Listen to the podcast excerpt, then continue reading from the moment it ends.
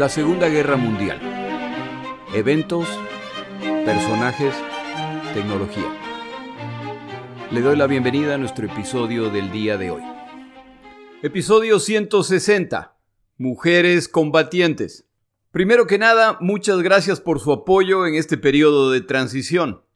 Le recuerdo que la próxima semana grabo un episodio que por lo pronto está disponible para quienes me apoyan financieramente. Estos episodios, a los que llamaré anexos, estarán disponibles para todos una vez que yo concluya la narración de esta guerra. En este primer anexo hablamos de la operación Antropoide, la operación de fuerzas especiales combinadas entre británicos y checoslovacos para asesinar a Reinhard Heydrich, miembro de alto nivel de la CSS responsable por mantener Checoslovaquia bajo control y a quien los checoslovacos llaman el carnicero de Praga. Recomendaciones para otros temas a cubrir en estos anexos son como siempre bienvenidas. Empezamos nuestro episodio. Este episodio va dedicado a todas las mujeres que combatieron en alguna capacidad durante la Segunda Guerra Mundial. Estamos hablando de una realidad de hace 80 años con todo lo que eso implica, incluyendo situaciones culturales no siempre fáciles de entender. De paso, preparando este episodio caigo en cuenta que yo soy modelo 1900 y ni siquiera modelo de finales de 1900, soy modelo dos terceras partes de siglo. ¿Cómo pasa el tiempo? El tema de las mujeres no se puede tratar sin hablar de las distintas tendencias. A mediados del siglo pasado, los roles masculino y femenino están muy claros, con distintos niveles de rigidez. Uno de los modelos más radicales, como siempre, es el de la Alemania nazi. La ideología de Hitler impuesta en esa nación con la complicidad de la población es de unas santurronadas impresionantes, muy estrictos con temas como el alcohol, las drogas y la libertad sexual, mientras carecen de respeto por la libertad de expresión, los derechos de otros y la vida humana en general, a menos, por supuesto, que sea un blanco de raza aria pura. El canal de YouTube que he iniciado incluye una sección respecto a la propaganda de esta guerra. Buscando información, me llamó la atención una caricatura de Hitler, por supuesto tema favorito de los caricaturistas aliados. En esta caricatura se pueden ver dos ilustraciones una al lado de otra. A la izquierda se ve a Hitler acariciando la cabeza de una oveja. La expresión del animal es muy dulce y agradecida. La oveja también se ve muy contenta. En el lado izquierdo se ve a Hitler apuntando con un arma a una mujer encadenada. A sus pies se ve un bebé y un cadáver. El objetivo de la caricatura es resaltar las tremendas incoherencias del régimen nazi preocupado por lo poco importante mientras atropella lo fundamental. La posición de la Alemania nazi respecto a las mujeres creo que se resume mejor utilizando las palabras de ese poeta latinoamericano llamado Willy Colón. Si no tiene talento pero es muy buena moza, entonces ya todos los elementos necesarios están presentes. El papel de la mujer en Alemania era tener hijos, tantos como era posible. Después de todo, conquistar los territorios ansiados iba a resultar en la muerte de millones de varones alemanes puros, por lo que se necesitaría reemplazos. Las mujeres además debían trabajar la tierra. Después de todo, el plan alemán era expandir su territorio hacia el espacio vital, para crear el gran imperio germano que iba a durar mil años. Las mujeres debían además educar a sus hijas para que continúen esta tendencia. Un documental respecto a las SS menciona que las mujeres eran entrenadas para su potencial boda con un miembro de ese grupo. Los miembros de las SS debían estar casados para cuando cumplían 26 años, tener su primer hijo a los 28 y más hijos cada dos años. El número mínimo de hijos sería cuatro. Más tarde, a medida que la guerra se complicaba, se autorizó a los miembros de la CSS a tener múltiples esposas o amantes, a fin de incrementar la velocidad en que se multiplicaban estos conejos. Esta visión de la posición y valor de la mujer le costará caro a Alemania, que no las integra al esfuerzo de guerra como trabajadoras, sino hasta 1943. En 1944 se les permite enlistarse en el ejército, pero más como un esfuerzo para evitar deserciones de varones, las cuales se están volviendo más comunes. Hitler emite órdenes de que las mujeres no deben ser entrenadas en el uso del armamento. Tampoco es que en el resto del mundo las cosas van de lo mejor. No están al nivel de Alemania, pero escuche lo siguiente. En 1943 en los Estados Unidos de América, la revista Mass Transportation publica un artículo dirigido a los empleadores que ahora están contratando mujeres, ya que alrededor de 16 millones de varones están sirviendo al tío Sam en distintas capacidades en las Fuerzas Armadas. Le leo algunos de los consejos publicados en esta revista de venta abierta. Las mujeres son excelentes trabajadoras cuando se les asigna claramente las tareas que deben cumplir, pero carecen de la iniciativa para identificar tareas por sí solas. Respecto a la preocupación a si se adaptarán al trabajo, el consejo es claro. Escoja mujeres casadas jóvenes. Ellas normalmente tienen un sentido de responsabilidad más desarrollado que sus hermanas solteras. Como consejo adicional, las mujeres robustitas tienen mejor temperamento y son más eficientes. Este episodio respecto a mujeres que combatieron solo puede empezar mencionando a la Unión Soviética, ya que esta nación envió a más mujeres al frente de batalla que el resto de las naciones que participaron en esta guerra. Y aunque todas las naciones enviaron mujeres al frente, principalmente como enfermeras o personal de apoyo, en el caso soviético ellas estuvieron ahí en este tipo de posiciones, pero también en posiciones de combate. La guerra entre Alemania y la Unión Soviética fue tan cruel en su naturaleza que incluso enfermeras soviéticas en el frente iban armadas y en el ejercicio de sus tareas médicas no vacilaban en matar alemanes, y es que durante las batallas decisivas entre alemanes y soviéticos, que no se le olvide que esta fue una guerra de exterminio, si soldados alemanes encontraban enfermeras soviéticas en el frente, no vacilaban en dispararles. Las enfermeras lo sabían y también estaban dispuestas a matar de ser necesario. De acuerdo con la autora consultada esta semana, la Unión Soviética envió entre 500.000 y 700.000 mujeres a combatir. Si a estas mujeres se le suman las soviéticas que participaron en la guerra como partisanas, entonces el número de mujeres soviéticas combatientes seguramente pasa de un millón. ¿Por qué se encuentran mujeres en el frente?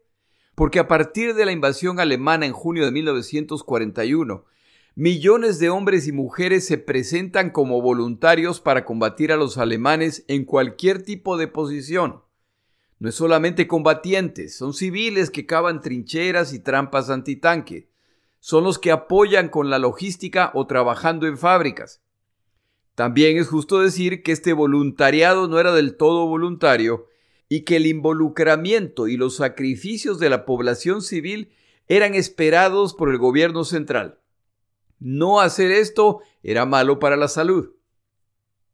La conscripción de las mujeres para las Fuerzas Armadas no empezó con toda fuerza sino hasta marzo de 1942 como resultado de las masivas pérdidas de combatientes que sufren los soviéticos durante las etapas iniciales de la Operación Barbarroja en particular en la defensa de Leningrado y Moscú, ciudades que los alemanes realmente querían conquistar por su valor propagandístico.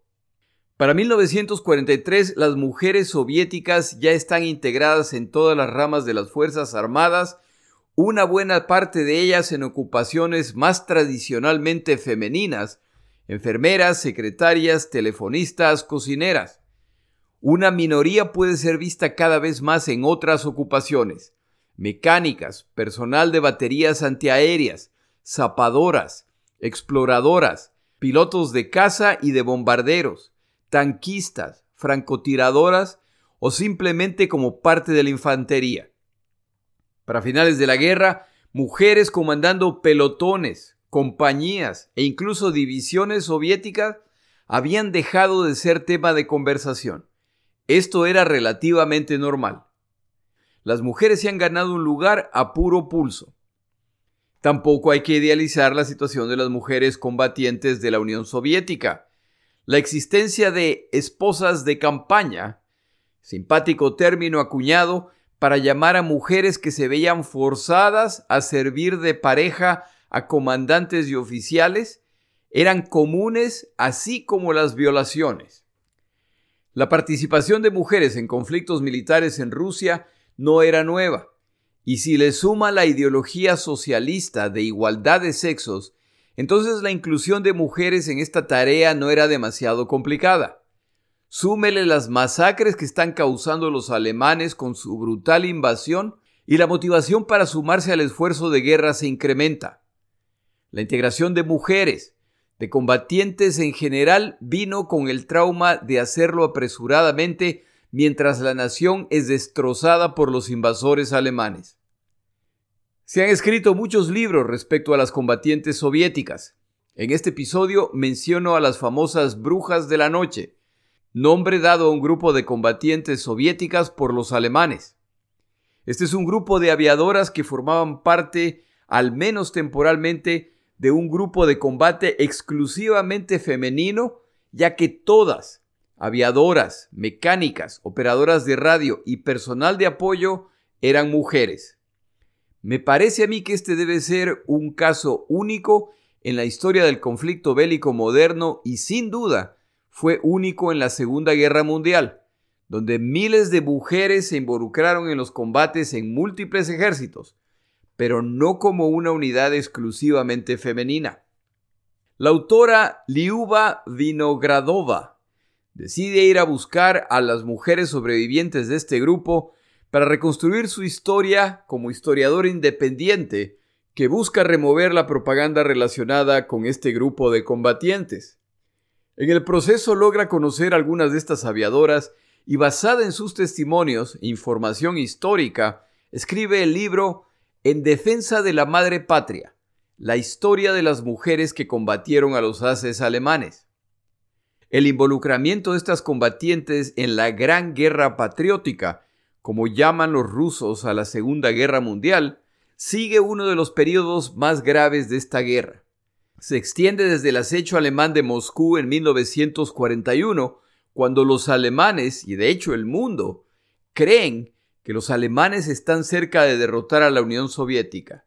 Esta historia continúa en 1942, cuando los soviéticos han contraatacado solo para descubrir que los alemanes serán capaces de recuperar la mayor parte de lo perdido, lo que ya pone a los alemanes en camino hacia el Cáucaso en busca del petróleo, pero en la ruta se encuentra una ciudad llamada Stalingrado. Estas mujeres participaron en estas campañas.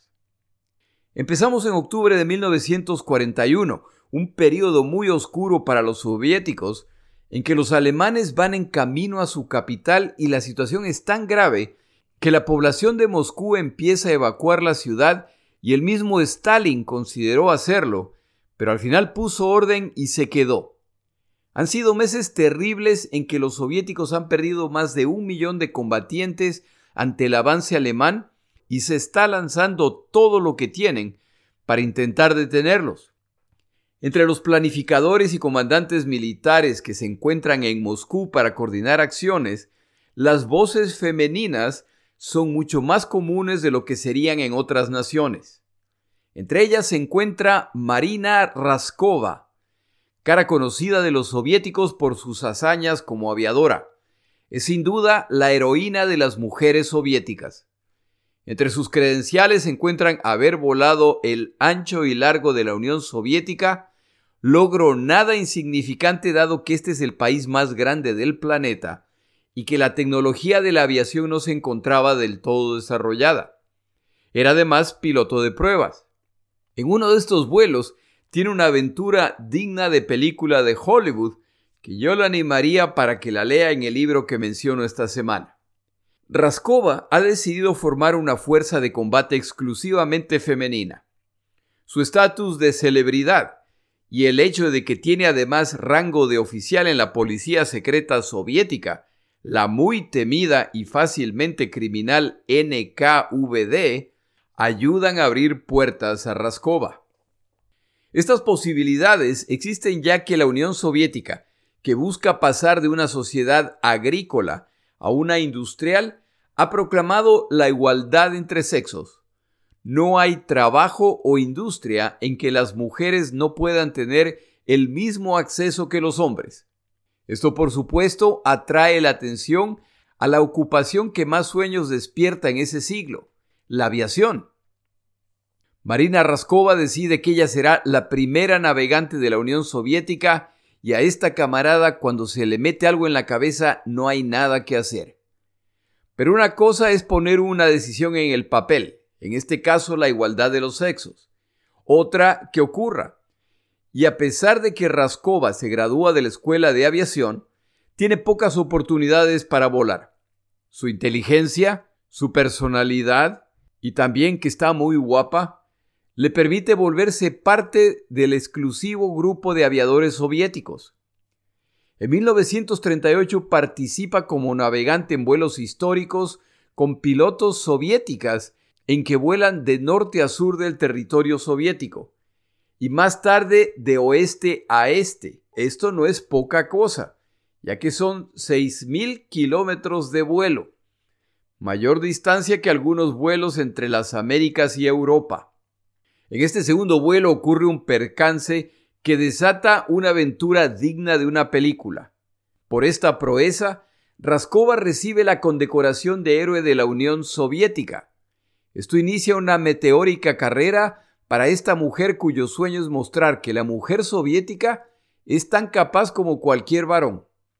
La invasión alemana de la Unión Soviética en 1941 abre las puertas para el proyecto de Raskova, cuyas conexiones son tan buenas que presenta la idea al mismísimo Stalin, quien la aprueba.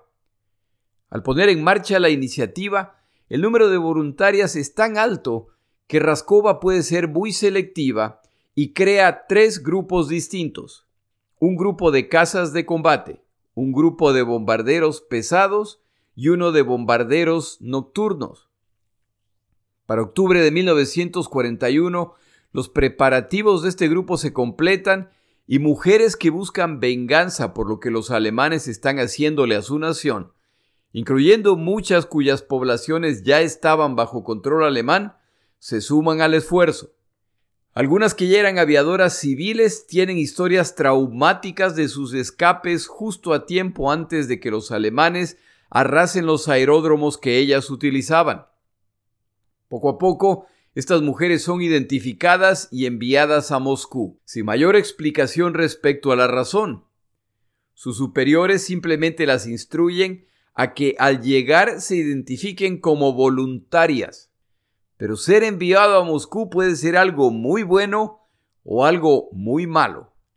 Las voluntarias no logran dormir en anticipación a lo que les espera. Estas voluntarias son llevadas a una sala de conferencias y simplemente se les anuncia que Marina Raskova les va a hablar. No hay necesidad de presentarla. Si Raskova era de por sí famosa, entre pilotos era una celebridad.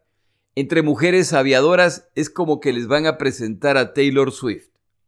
Al día siguiente, las seleccionadas son llevadas al Palacio Petrovsky, donde son recibidas por oficiales del ejército soviético. La gran mayoría son mujeres. Se les entregan sus uniformes y ocurre la primera decepción. No solo que no se ha prestado la menor atención a las tallas, pero estos son uniformes de hombre. El resultado es por supuesto casi cómico y sin duda irrespetuoso. A la hora de la cena, comen en la misma área con varones y son sujetas a burlas por su destartalado aspecto. La situación en Moscú se sigue complicando debido al rápido avance alemán y Raskova y sus pilotos quieren concluir su entrenamiento en cuanto sea posible para sumarse a la defensa de la capital. La insistencia de Raskova, su posición en la NKVD y su popularidad abren puertas donde va. Estas combatientes son enviadas a la base Engels para ser entrenadas como pilotos de combate. Los aplicantes con mayor experiencia son consideradas para la fuerza de bombarderos. Aquellas con menos experiencia para la fuerza de bombarderos nocturnos. pero solo las excelentes serán consideradas para pilotos de caza de combate. Esto se determina a través de pruebas de vuelo.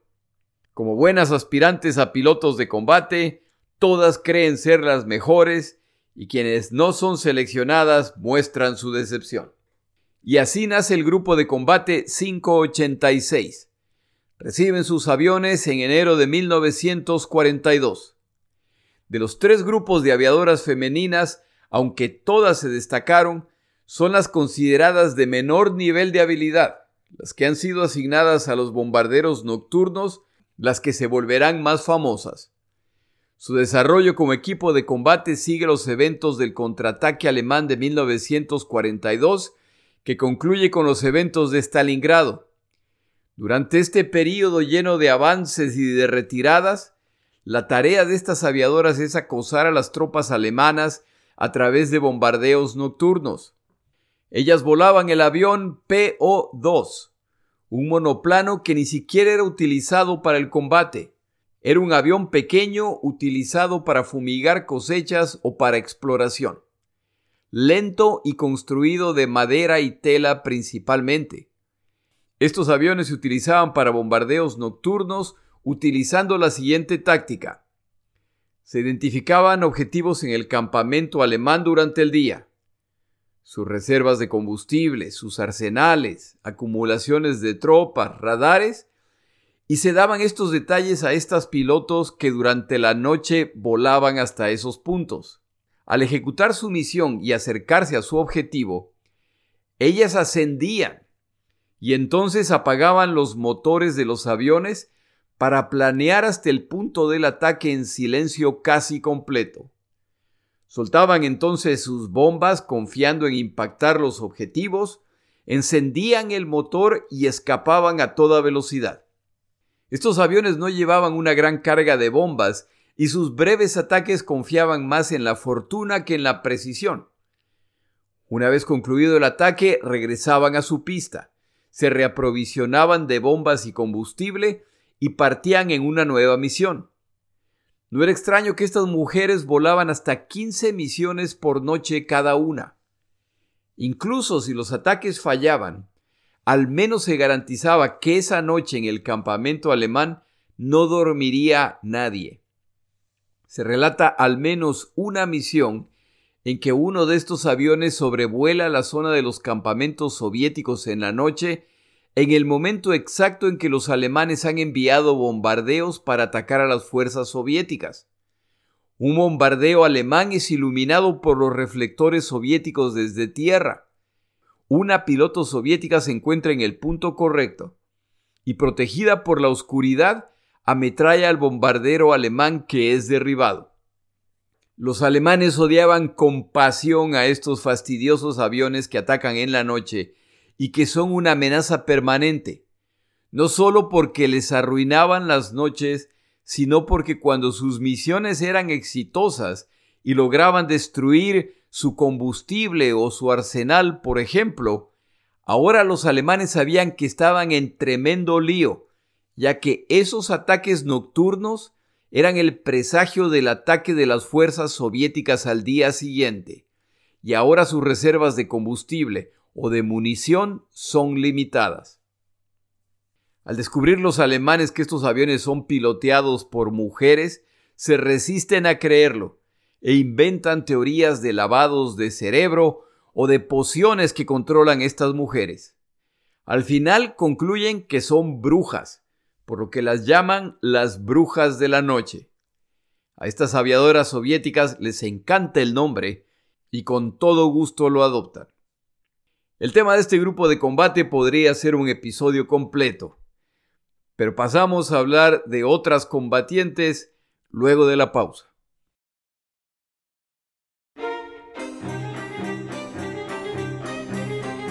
Palabras de Churchill. La frase del día de hoy no es de Churchill, pero es una frase que a él le gustaba mucho. Esta frase pertenece a Rudyard Kipling, escritor británico, autor del Libro de la Selva, entre otros. En estos días he pensado mucho en la frase, la cual dice, Hijo mío, Si te encuentras con el éxito y con el fracaso, y tratas a esos dos impostores por igual, entonces será su nombre.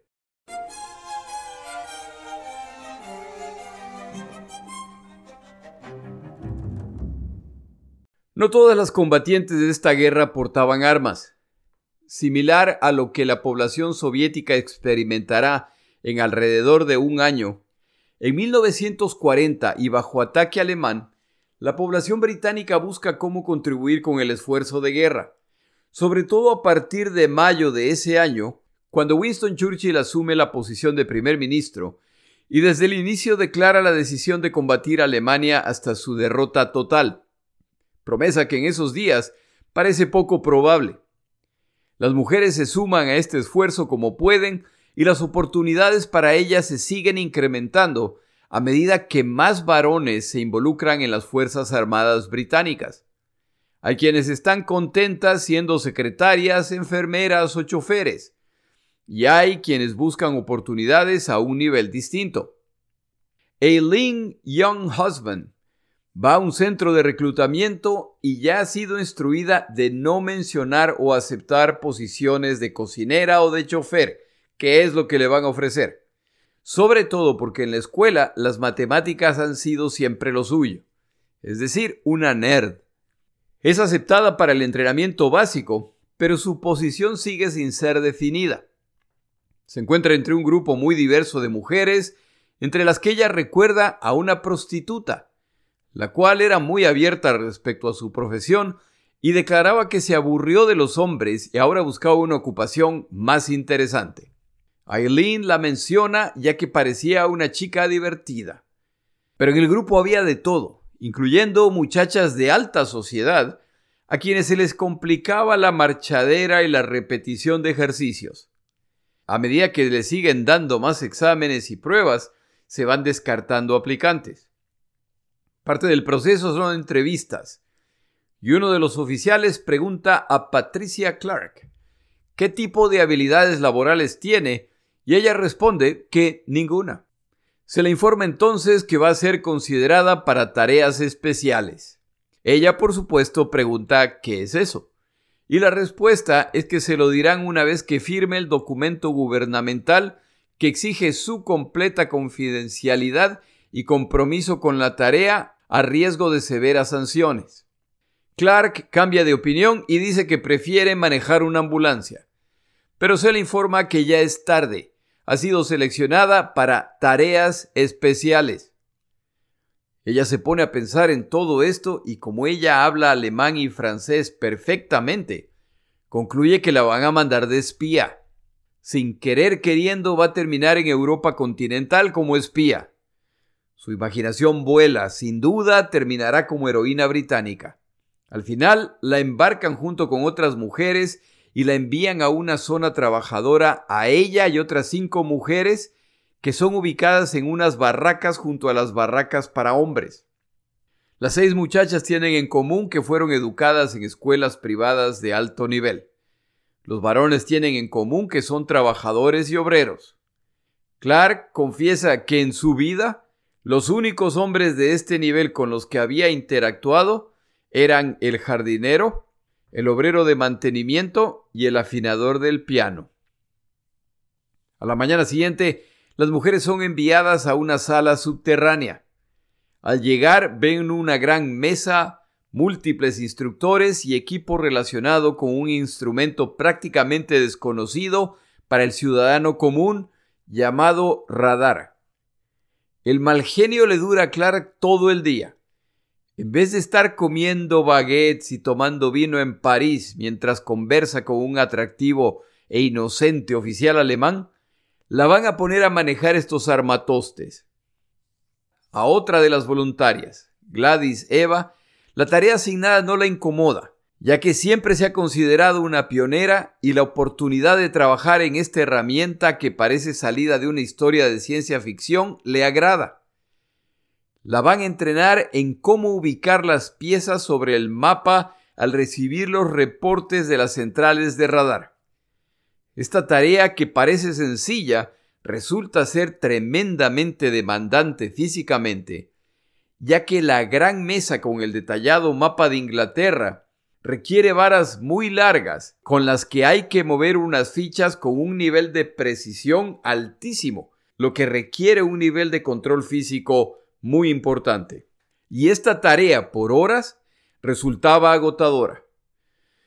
Su entrenamiento se realiza en una iglesia ya que las instalaciones definitivas no han sido completadas.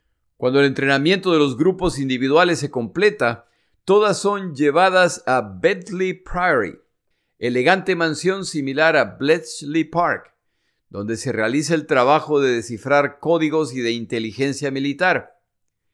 En Bentley Priory se realizará la coordinación de la defensa aérea de Gran Bretaña.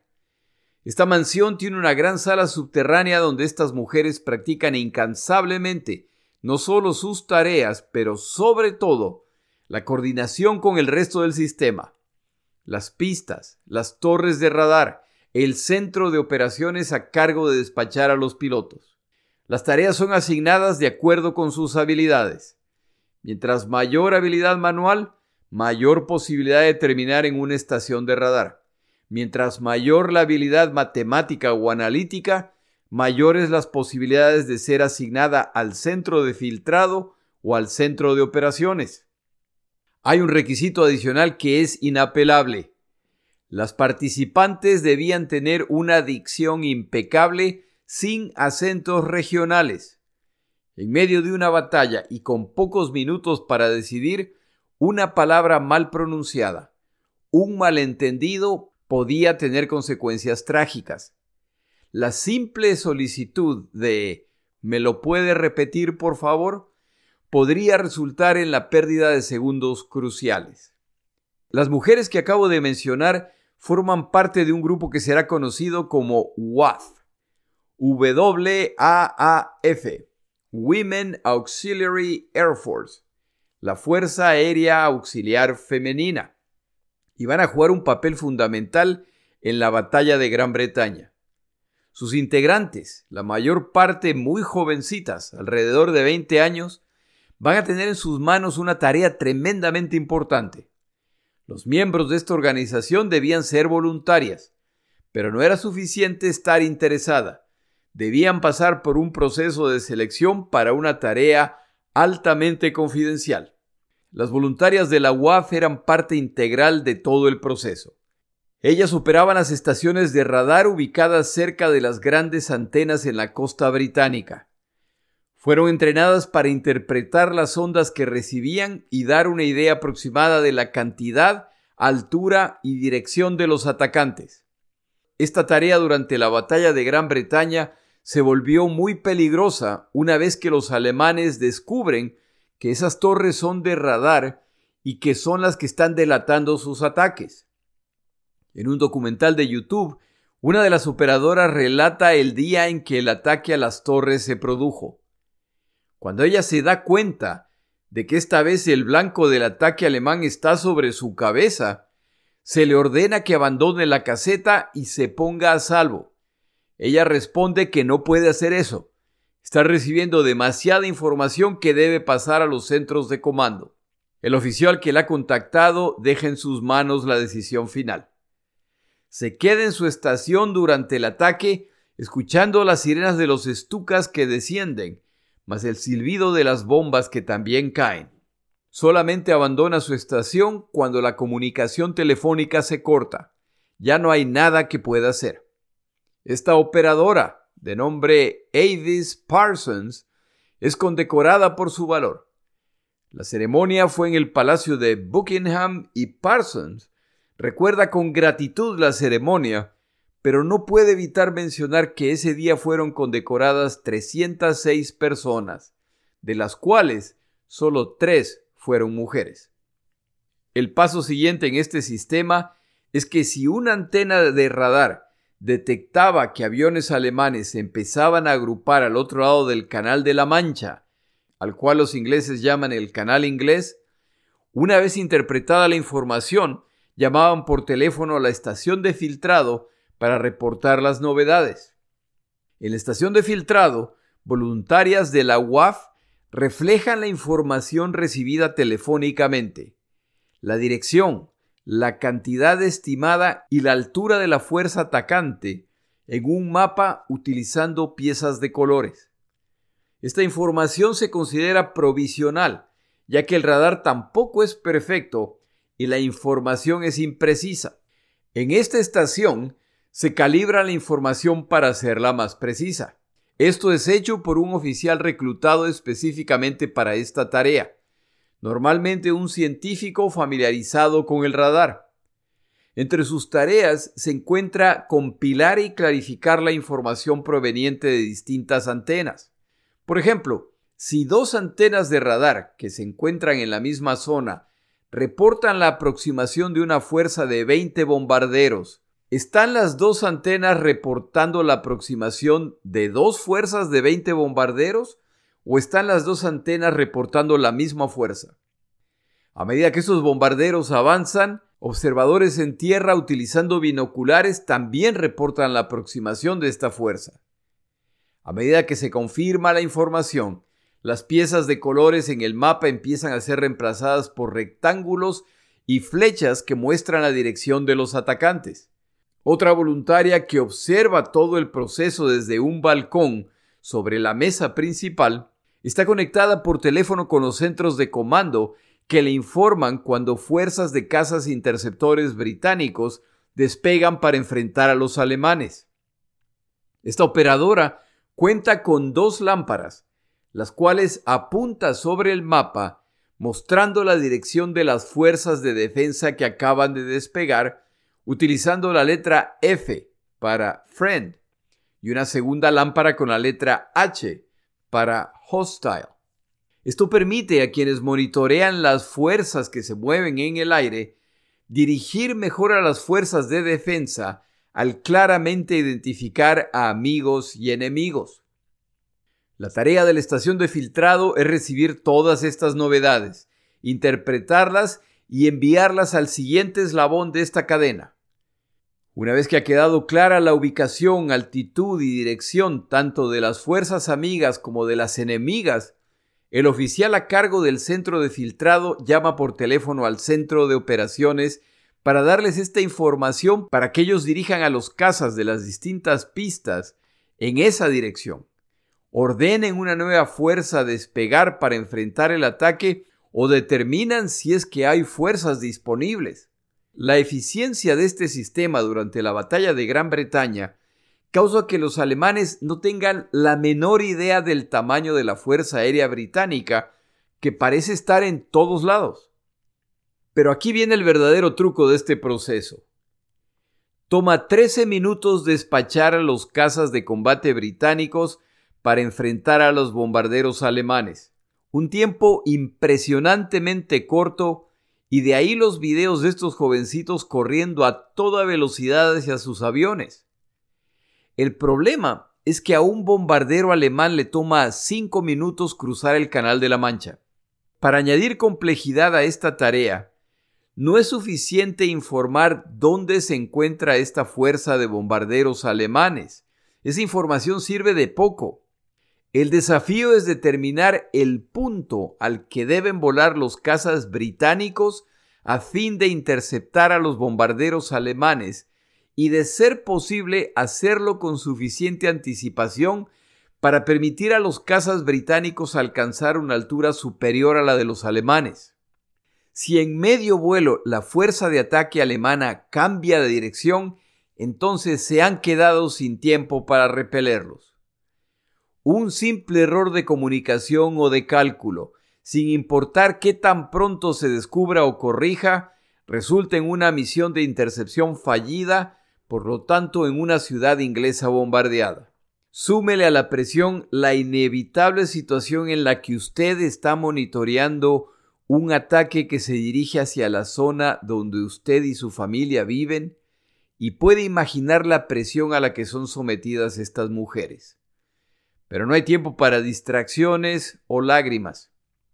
La batalla de Gran Bretaña está en marcha y la población civil inglesa tiene asiento en primera fila para estas batallas que se combaten sobre ellos o a pocos kilómetros, por lo que es posible ver las estelas que dejan los aviones al hacer maniobras de combate.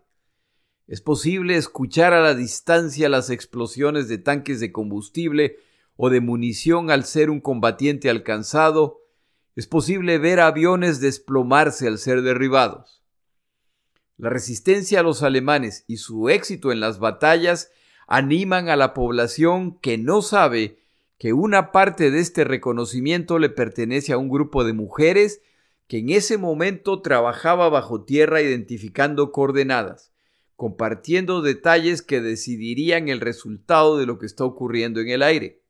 En uno de los documentales se mencionaba que algunas de estas mujeres ya han visto tantos ataques alemanes que cuando los bombarderos alemanes empiezan a formar sobre el territorio francés, más allá del Canal de la Mancha, ellas ya saben cuál es su plan. Cuando informaciones se deshacen o cambian de dirección, ellas ya tienen una idea clara de cuál es la táctica que los alemanes están a punto de utilizar. Que no se le olvide que los alemanes no están al tanto del hecho de que todos sus movimientos están siendo monitoreados desde Inglaterra. Los británicos derrotan a los alemanes en la batalla de Gran Bretaña, por lo que los alemanes abandonan los ataques diurnos. Ahora pasan a bombardeos nocturnos en la etapa de este conflicto llamada el Blitz. Ahora los ataques alemanes inician en la tarde y duran buena parte de la noche. La razón para el cambio es que la tecnología requerida para interceptar aviones en la noche está en su infancia y esto permite a los alemanes atacar más impunemente a la población civil británica. Tal como en las etapas previas, estas mujeres están completamente al tanto de lo que está ocurriendo sobre Londres y otras ciudades. Tras emerger de las instalaciones subterráneas en la mañana, ellas saben exactamente en qué dirección deben mirar para observar el brillo de los incendios resultado de los ataques de la noche. En muchos casos, es hora de empezar a buscar información respecto a sus familiares que viven en las zonas que han sido atacadas. Esta realidad durará aproximadamente seis meses, tras los cuales los alemanes dirigirán su atención hacia los preparativos para atacar a la Unión Soviética en 1941. El turno de Marina Raskova y sus brujas de la noche se acerca. En unos meses estarán defendiendo su nación.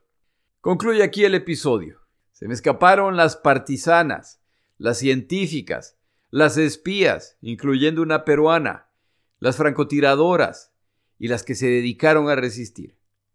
A lo mejor se requerirá un episodio adicional para tratar de hacerles justicia. En dos semanas regresamos a Europa, con un resumen de la guerra en esa zona hasta inicios de 1945. Mi nombre es Jorge Rodríguez. Gracias por acompañarme. Para información adicional respecto a este episodio, las notas de este podcast, que incluyen la narración de este episodio, así como acceso a resúmenes, videos, documentales y materiales adicionales gratuitos disponibles en el Internet, por favor vaya a Amazon y busque el libro La Segunda Guerra Mundial, Eventos, Personajes, Tecnología. Al comprar estas notas me ayuda y me apoya financieramente. Puede encontrar información adicional en mi página web, lasegundagm.com. Muchas gracias.